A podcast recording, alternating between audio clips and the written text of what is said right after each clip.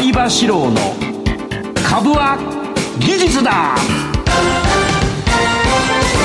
皆さんこんばんは相場志郎です。リスナーの皆さんこんばんは金井憧れです。この時間は相場志郎の株は技術だをお送りしていきます。相葉さん今日もよろしくお願いします、はい、します。そして相葉さんお隣にスペシャルゲストが、はい、プロテニスプレーヤーの西岡義人さんに来ていただいてますようこそお越しくださいました。ありがとうございます西岡はね、はい、あの今度のランキングで世界24位。よすごいよ。24とか 前後にすごい人いるよね。そうですね、うん、もう一応誰もが知ってそうな名前のところには入ってるかなと思います、ねうん、あれ、はい、キリオスよりは今今は上になりましたなったね、はい、すげえな。すごい。なんとねここにこううちにうちのこの株軸っていうのが入ってましたからね。カメラに しっかり入って、ね、このラジオでも何回話したことかそうなんですよ。番組やっと見せることができましたね。本物が来てね、はい、よくねあの西岡選手のお写真は番組の中で相葉先生から、はい、の写真だ、はい、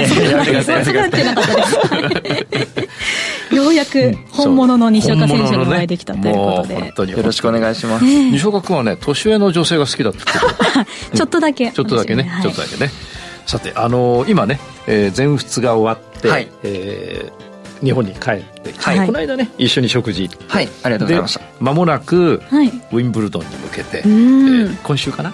そうですね、ねえっ、ー、と、来週あたりに、1週間後あたりにはもう出て、うん、出てね、はい、ウィンブルドンに行きたいなと思っています。俺もね、かぶりつきのね、バックネット裏で見てるから。い、や、もう。そうなんですね。あ、バックネットねえだろ。いやだから嬉しいよね。世界24位、はい。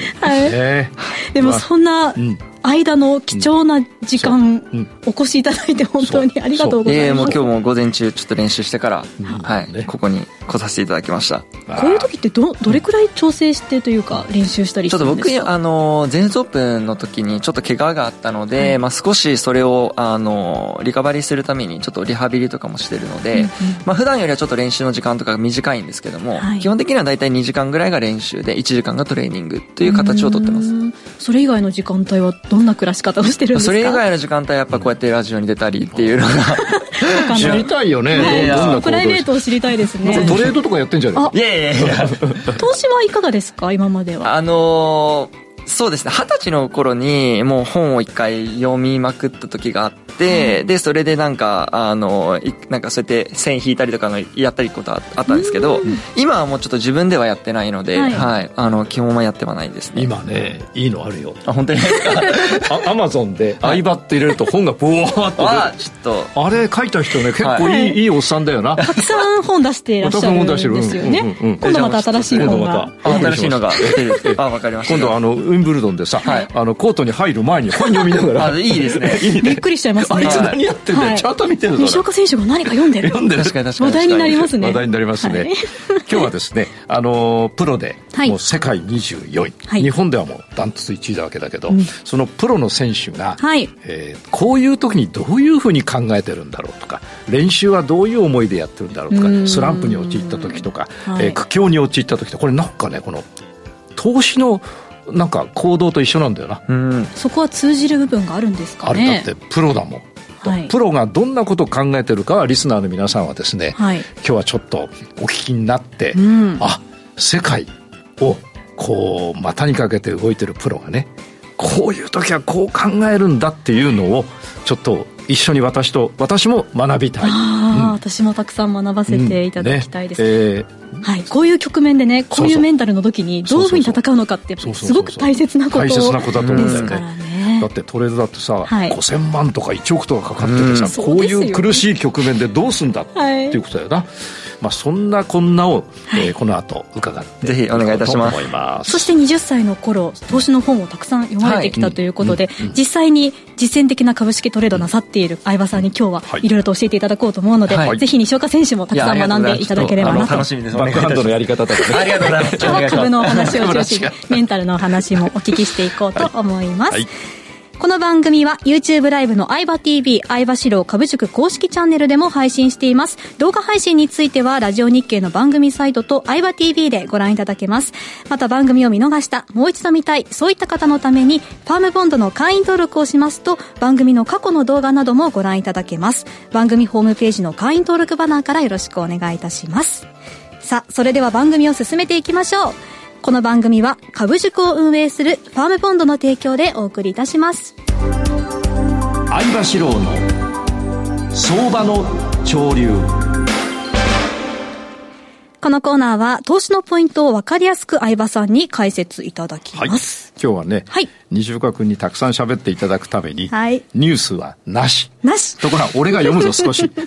今日の東京、東京株式市場で、日経平均株価は小幅に反落してやるんだけど、えっ、ー、とね、省略すると、ウォーレン・バフェットさんがですね、はい、えー、日本の五大商社株を買いましたということで、商社株は大きく上がってますというところなんですけれども、えー、今日のね、東証プライムの売買代金が、はい、まあ3兆っていうのは、これは森永配中が何本買えるかわかんないんだけども、わ、かんないんだけど、はい、上昇銘柄数が777、はい、えー、それから値下がり数が971ということで、これちょっとリスナーの皆さん注目してください。上昇した銘柄が777。下落した銘柄が971と西岡君さ、トレードわかんないだろうけど、どっちが、はい、上昇と下落どっちが多いと思う？あ、そうですね。下落が多い。すげえやばい。よかったさすがプロだな、ね、そうなんだよ。緊張しました、今。緊張した。そそういうことなんで、はい、つまり、あの、全体で上がってるように見えて、今日前日比が18円49銭高。はい。だ、だ、なんだ、だんだんだからやっぱちょっと上昇の力が弱ってきて、うんえー、下がってきてると。で、例えば西岡君がさ、はい、どっかの株を買ったとする。はい、で、500万で、今、まあもっと金持ってるな。1億で買ったのがさ、3億になったらさ、はい、それ死ぬまでも、あの、株を売らないで持ってるっていう手はないじゃない。はい。どうしますかまあ、どっかで売りますね。そう、やっぱ頭いいな。はい、うん。どっかで売るよ。はい、そしてお金に換える。はい、つまり儲けるために買うんだからどっかで売る。そうですね。それが今行われている。これを、うん。これを相場用語で、なんていうの？なんて言うんですか？利益確定利利益確定売りに押されたということです。お金に変えてる。え、お金に変えてるということです。で、必ずあの、ずっとこの番組で言ってきたのは、え上がりっぱなしはないと。買った人は必ずどっかで利益確定するんだから下がっていくと。はいで、誰かが利益確定した後、ちょっと上がるんだよな、また。強いと思って。だけど、前回利益確定をし損なった人が、この次の上げでもう一回売るから、もうちょっと深く下がるわけ。で、まだまだだと思ってる人はそこで利益確定をせずに、持ちっぱなしだから、はい、次上がった時に売る。うん、そうするとだんだん上がらなくなって、上がらなくなったのを見た人は、やばい、うん、早く売ってしまわなければ、はい、俺の利益はなくなってしまう。なので、雪崩のように下がって、それが大幅下落とか、うん、それで世界中で金融危機なんかが起これば、それが大暴落と、リーマンショックだとか、な。上がる幅が少しずつ減っていって下がると。うん、今日はやっぱりあの777上がって、はい、971下がってますから、えー、利益確定売りが出てきたんでしょうと。で、日経先物についてちょっと見てみますと、はい、今、あの、西岡君に質問はしないから大丈夫だよ。今見てもらってるのが、冷やしなんだけど、はい、ついにこれ、何になった？憧れちゃんさ。下半身。下半身。はい。あ、これちゃん下半身とか言ってるけど、大丈夫これは俺の技で本に出てんだけど。はい、全然今、何、何そうでしょ？今、パニックったぞ。相場流のキーワード。が。えっとね、赤の5日移動平均線の下に陰線で入ってるから、はい、これはもうリスナーの皆さんお分かりのように、あるいは私の本を読んでる方お分かりのように、えー、一時的にやはり下落になってきましたと。はい、ただね、えー、全体がですね、えー、これ、あの、オレンジが、えー、何日100日移動平均線。紫が50日、えー、青が30日、緑が10日移動平均線だけど、これ全部上がってますから、はい、これなんて言ったっけ？上昇トレンド、パンパカパン。パンパカパン。これも俺の用語だ。はい、パンパカパン。で、パンパカパン中の下落はやっぱり下がっても戻る、下がっても戻る。で、最後に下がってあまり戻らなくなると、やっぱり売りが優勢になって下がってきますから、はい、この下げは、えー、例えば今週で終わるかもしれない。はい、あるいは明日で終わるかもしれない。うん、あるいは来週で終わるかもしれない。その後一旦上がる。はい、その一旦上がり口が下半身だな。はいうん、で、その上げが前の高値を超えなければ多分そこが天井。ということなので、えー、この下げを持って売りを入れる人は、えー例えばここまで下がるってことはない。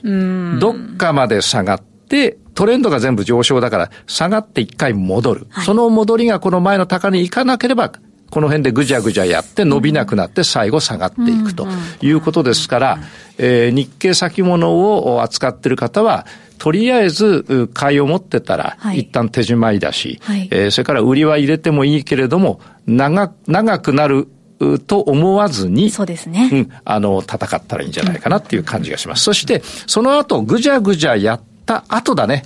この、本当にどういうトレンドになるかっていうのはね。はい、で、また上がるかもしれません。一回下げて、ここで下半身が出れば、それ上がっていきますから、そこは素直に買っていくと。で、えー、次は金、ゴールド。ゴールドは憧れちゃんがね、あの、説明しなきゃいけないことにいつもなってるわけだな。そうですね。で、ゴールドの、ゴールドのチャートを見ていただきますと、はいえー、っと、いきますよ。ゴールド。はい。えー、ゴールドのチャート見ていただくと、ん？ゴールドって金だよな。はい。えー、っと、ゴールドは？これか？その下。はい、そうです。はい。これちょっと違うな。あれ？えっ、と、金先物ね。先物見なきゃいけない。俺、今日西岡君いるから緊張してるよ。世界、なあ、24位だ。緊張するよな。はい、これ見てください。さて、岡田ちゃん、これ、ゴールド見て、ゴールドの値動きはどうだと思いますか？集中してるんですよね。緑と赤がぐにょぐにょ混ざってますし、オレンジも近いですし、はい、ちょっとステイでずっと動きにくい状態ですね。そうそうそう。これはね、今、あのー、私もゴールドは手を出さない方がいいと思ってます。今からだったら。ただ、俺、どこで売り持ってる？えっ、と、2050。うん、俺2050度で売り持ってるから、これ、これすごいよ、これはもう、ちょっと、こ、こっから売ってるから。ここで取ってるんですよ、西岡選手これ、こっからここまで取ってるからね。はい、リスナーにずっと言ってるもんな。はい、今俺ここで持ってるよって。上で取ってるので、すごく余裕なんですよ。すごい、すごい。もうあの、俺ウィンブルドン優勝した感じがするな。うん、何でも来いみたいななので、今から入る方は、ちょっともう、ゴールドは入らない方がいい。それで、売りを持ってる方は、えー、そのまま持っていた方がいいです。はい今1965だからね。もうちょっとで1969、62になると俺の誕生日、誕生日と一緒だな。年ですか、うん、で、週足を見ると、はい、週足見ていただくと、えー、ここがですね、えー、今年の3月7日、2022年か、去年の3月が天井。で、今、天井が終わってここにいます。それから月足を見ると、あこまちゃんほらどう思う？これ。月足？うん、これ月足。見ると、天井が揃ってますね、はい、そうです。2020年の8月、えー、ここまで行きました。それから何ヶ月も下げて、はい、えー、そして2022年の3月にもう一度天井行ったけど、前の高値以上買う人がいなかった。はい、それから約8ヶ月下落して、うん、えー、上昇がですね、1、2、4、3、4、5、6、7。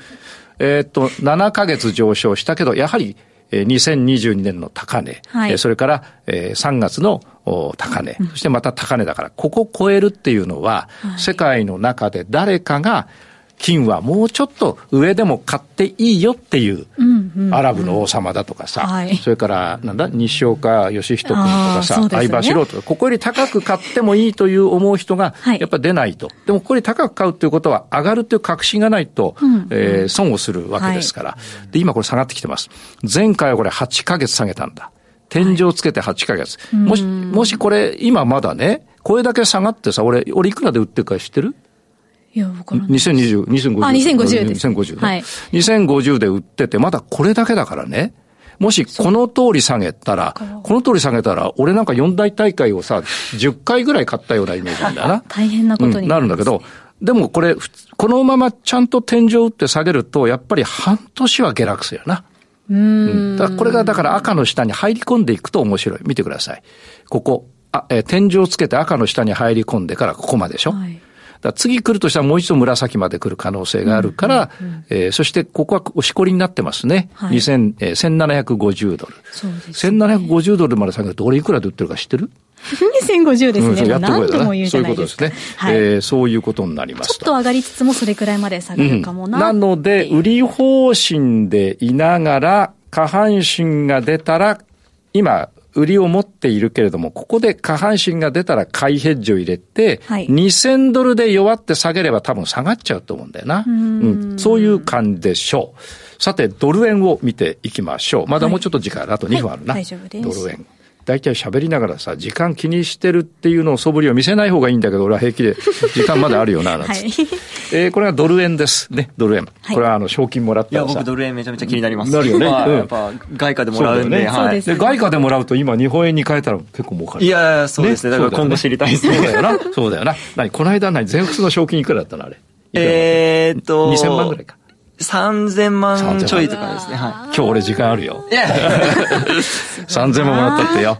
それで、えー、これドル円ですね。で、現在は141円58銭になってます。で、基本的にドル円は円安方向に行くはずです。はい、その理由はですね、はい、アメリカはまだ金利が非常に高いです。だからアメリカに預金し、ドルで預金しておくと、金利がものすごくつく。うんうん、とか日本はまだゼロ金利に近いですから、日本でど、えー、日本円持ってても、金利がつかない。だからみんな円をドルに変えてドルに持ってた方がいい。つまり円をドルに変えるときに円を売る。はい、売られると高くなり安くなる。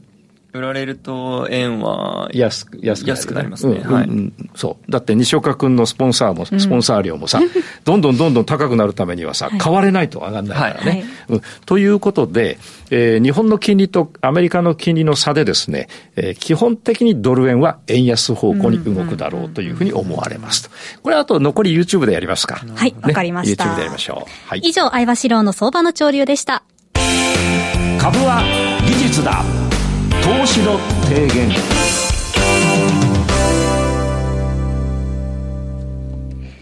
さて、冒頭でもご紹介しましたが、今日はプロテニスプレーヤーの西岡義人さんにゲストにお越しいただいています。ということで今日は、はい、トッププロにメンタルを学ぼうということで。はい、まずさ、あの、練習って1日どれぐらいやるの？僕はだいたい2時間から3時間弱ですね。で、トレーニング含めると、はい、まあ、あの、3時間ぐらいが、はい、3時間4時間ぐらいだと思います。はい。練習って何か目標があって日々やってますか？どんな感じですか？僕はですね、あの、結構今僕27になるんですけど、はい、あの、若手の選手とかと結構練習をする時もあって、うん、で、その時まあ彼らが、なんか、どう、どうやって強くなれますかみたいなの、はい、まあ聞かれたりもするんですけど、結構僕の中でモットーがあって、はい、この、長く練習したい人と、うん、えっと、まだ多分なんか休みたくない人とかも結構いるんですけど、はい、僕は結構休みたい人間なんで、練習も結構短くやって休みたいんですね。で、なんでかっていうと、その、じゃあ仮に5時間6時間練習した時に、5時間6時間僕らは体力も使うんで、はい、まあ集中が持たないんで、はい、なんかだらだら5時間やるぐらいだったら、1時間2時間をもうめっちゃ集中して濃厚な時間にして終わった方が価値があると僕は思ってるので、あの、練習時間はそんなに長く取ってない、ね、この間、そうそうそう、俺さ、あるパーティーでさ、はい、誰だっけ、杉山愛さんだっけ？あ、はい、あってさ、はい、で、西岡君の話したらさ、なんか、吉人あんまり練習しないんですよ。そうか、でもそれでも3時間も4時間もやってんだよな。まあまあまあまあ、あの、トレーニングとか合わせるとそうなりますけど。うん。ね、あの、コーチのクリスっていうのは私も、あの、友達でね、あの、大体年が一緒ぐらいなんだけど、はい、まあ本人はもっと下だって言ってるけど。でね、クリスがね、クリスにあの食事行ったことの時に聞いたら、はい、吉人がですね、西岡君はね、あの、やっぱり試合、えー、練習は短い方だと。はい、ただ、そういう人もいて、うん、長い方がいい人と短い方がいい人がいて、うんで、彼は、西岡君は集中してやるので短くていいんだ。はい、で、これはね、俺もそういうふうに思うんだよね。だらだらやってもしょうがないから、それぞれのタイプだね。はい。という感じがしますね。ちょっとお聞きしたいのが、その集中力を高めるためにやってることってありますか？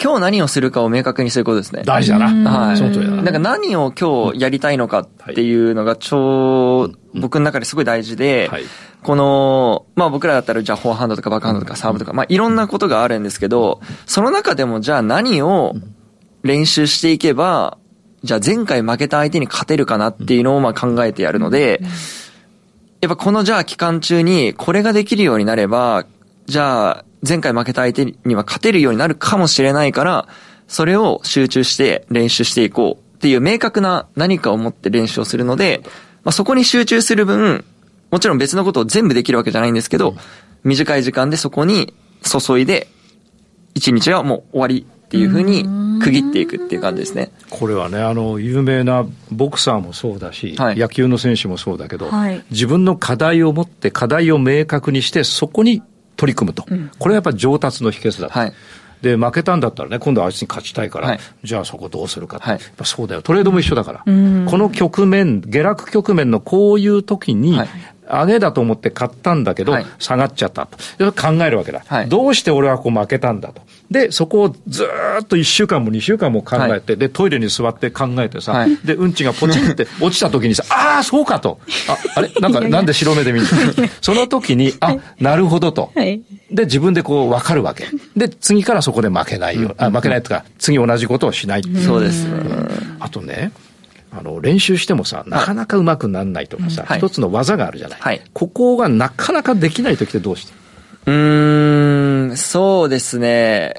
なかなかできないときは、まあ、それがやってることがうまく、うまくあ合ってないのか、自分に。か、まあやってることがそれこそそもそもが間違ってるのか、逆に、そのすぐ上手くなるわけでもないので、まあやり続けた方がいいのかっていう、まあここはちょっと選択になりますね、自分で。で、僕の中ではその、やるかやらないかの選択を僕は自分で責任を持って自分で判断すると決めてるので、はいはい、これをやらないといけないって僕が思ったら必要だから僕はやりますっていうふうに思っていて、逆に人からこれやった方がいいよって言われるものに対しては、一回自分で飲み込みます。なるほど。考えて、うん、いや、自分はいらないと思うからやりませんっていう選択を取るので、結構そこで自分の中の選択を、あの明確にして、で、自分の中でそこに信頼を勝手に置いてますね。なるほど。なんか世界の、世界狙う人ってすげえな、やっぱな。まだ、だって年まだ27だよ。そうですよね。2回かけたって俺の年になんない。やっぱ、やっぱりそこはしっかりしてるよな。はい、しっかりしてる感じがするな。はい、自分で選ぶのって、まあ、うん、結構大変なこともその分間違えてしまった時とか、負けてしまった時に全部自分の責任になるので、そういう時はどういう考えに持っていくんですか？あでも僕は全部自分の責任が好きですね。結局その、うまくいった時、もちろんいろんな人のサポートがあるのは、まあそこはもう確実にそうだとして、その中で何かを選択して行動するときに、まあそれはもう自分がやるかやらないかで判断するので、そこにはもう責任は自分なので、なるほど。じゃあ選んだものに対して、誰かがそこにアドバイスをしてもらったものに対して、それがうまくいかなかったとしても、そこの選択したのは自分なんで、あ、自分の責任ですっていうふうに言えるような行動した方が僕は結構気持ちが楽です。潔いですね。はい、投資はご自分の判断で行ってますあるもんな。あ、でもまさにその通りだと思いますね。あの、子供の頃からそういう考え方だったそうですね。まあ、こんなに深くもちろん考えてないですけど、やっぱなんか、まあ、よく怒られて育ってるので、あの、うまくいくもいかないもやっぱもう自分で責任取れるようになりたいなと思ってました。なるほど。はい。もうだって12、3歳、11歳ぐらいから、初海外は12歳で、そのまま日本一になって、国別の、あの、対抗戦に行ったりとかして、15から18でアメリカに親元離れて住んでっていうのをやってるので、やっぱりね世界で活躍する人っていうのはやっぱりバシッとこう自分のあれを持ってるね、あちょっとそれは俺らもな俺も61になってさまだバシッっていうのがないからね。本当にね。さてえっ、ー、とね苦しい場面っていうのがあるだよ、はい、あります、あります。もちろんあります。もちろんあります。うん。例えば、さっきの練習でなかなかうまくならないっていう時も、はい、ちょっとやっぱ我慢が必要な時はい、あります。で、俺は自分の弟子たちに言ってるのは、我慢する期間がなくて、すぐ諦めたら何もできないじゃないか。はい、だから我慢が大事だと。はい、で、先ほどのように課題、課題をしに絞ってね、集中してやる。その繰り返しの中で、あの、そのうちできるようになるわけだけれども、はい、絶対できるようになるんだよ、トレードの場合は。テニスと違ってさ。まあ、テニスもね、ある程度、ね、もちろんです、もちろんです。うん、でも俺バックハンドまだできないけど。練習続ければ絶対。今度俺ヒッティングパートややろうかと思ってんだよな。嬉しいですね。うん、断られないかどうか心配でしょ。で、その苦しい場面。はい、練習をしてもなかなかうまくいかない。さっき言ったよそれから、試合の中で苦しい場面。はい、これをどういうふうに乗り切ってますか？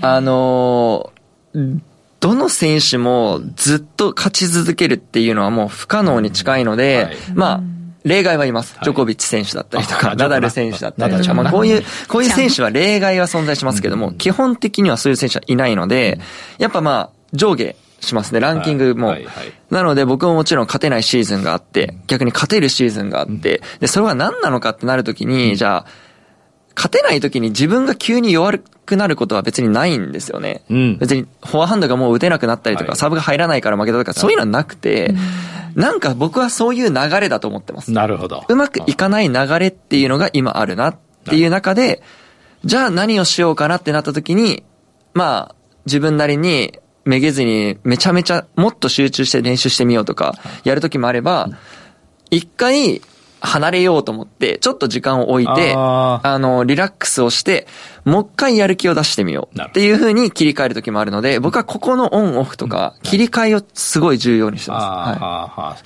それ大事だ。俺ね、今度本出るんだ、今月。はい、それに同じこと書いてある。あ、本当ですか今から急に書いちゃうから。すごいですね。間に合いますか？もう、もうダメ、言いさせちゃったよ。そうだよね。やっぱオンオフ大事だね。はい。なるほど。そうすると、じゃあ練習でもうまくいかない時に、はい、あの、いずれ上手になるだろうってこと一回オフにしてみたり。はいなるほどね。これが結構できない選手多いと思います。なるほど。あの、不安になるので、うん、やめるって結構、一回離れるっていうのは、はいそこの成長は一回止まるわけじゃないですか。うん、なので、みんな結構、ああ、なんかそこには不安があるなっていう。やってた方がいいんじゃないかってなるんですけど、僕はそれが、うん、もったいないと思っていて、やめるのも僕は一個成長の糧になると僕は思ってますね。なるほど。あのね、相場格言でね、はい、休むも相場なり、うん、休むずっとね売ったり買ったりやってるとね分かんなくなっちゃうんだよ、はい、で自分がねなんか俺でも一生できねえんじゃないかただ 一度離れて休んで離れて俯瞰してみるとあ今なんだこれ下落局面が終わるところじゃんっていうふうになるんでね、見えちゃう見えるんだよね。やっぱ離れてみること大事。たまに俺と飲みに行くのも大事だよな。いや、もちろんです。この間、大倉で、フランス料理が食べたいという。結局フランス料理フランス料理行きました。で、その後上のパーで飲んでね。美味しかったです。美味しかったね。また行きましょう。はい。でもその、離れるっていうのも、どの程度離れるんですか？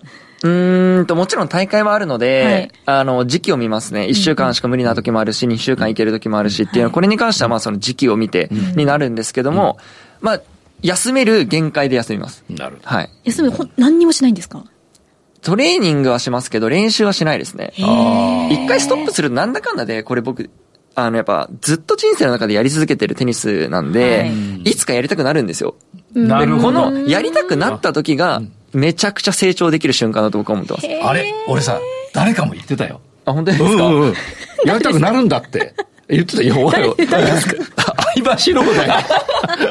いや、そうだろうなと思って。ね、もうバレてんだよ。ていうかね、いや、これ、相場四郎も言ったんだけど、他のね、誰かも、今生、生放送だぞ、これは。相葉さん、さっきから全部後出しなんですよ。西岡選手の。いや、でもそう、おっしゃったんですよね。言った、言った。はい。はい、次。次。もう時間まだ大丈夫な。次行くぞ。本番と練習。はい。これやっぱ違うね。違いますね。はい。この間のほら、西堀君のやつも、はい、あの、やっぱだいぶ違うらしいけど、はい、本番と練習の違い。よく、なんか練習を本番みたいにしないと、本番でもできないぞっていう話は、まあ、たまに聞いたりもするんですけど、どそれはゼロではないんですけど、ど。僕が思うには、うんと、本番で良ければ OK なので、うん、あの、練習の時は、うん、結構、あの、本番でこれを使えるかなとかをいろいろ試します。なるほどね。それがうまくいかなかったらあこれは本番にできないとかっていうふうに僕は分けますね。なるほど、はい、音楽なっちゃったほら時間です。そうですね、はい、西岡選手にはこの後の YouTube の延長配信にもお付き合いいただける、はい、ということで引き続きよろしくお願いいたします。以上相場志郎の相場の潮流でした。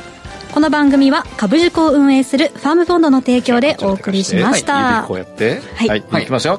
株は技術だ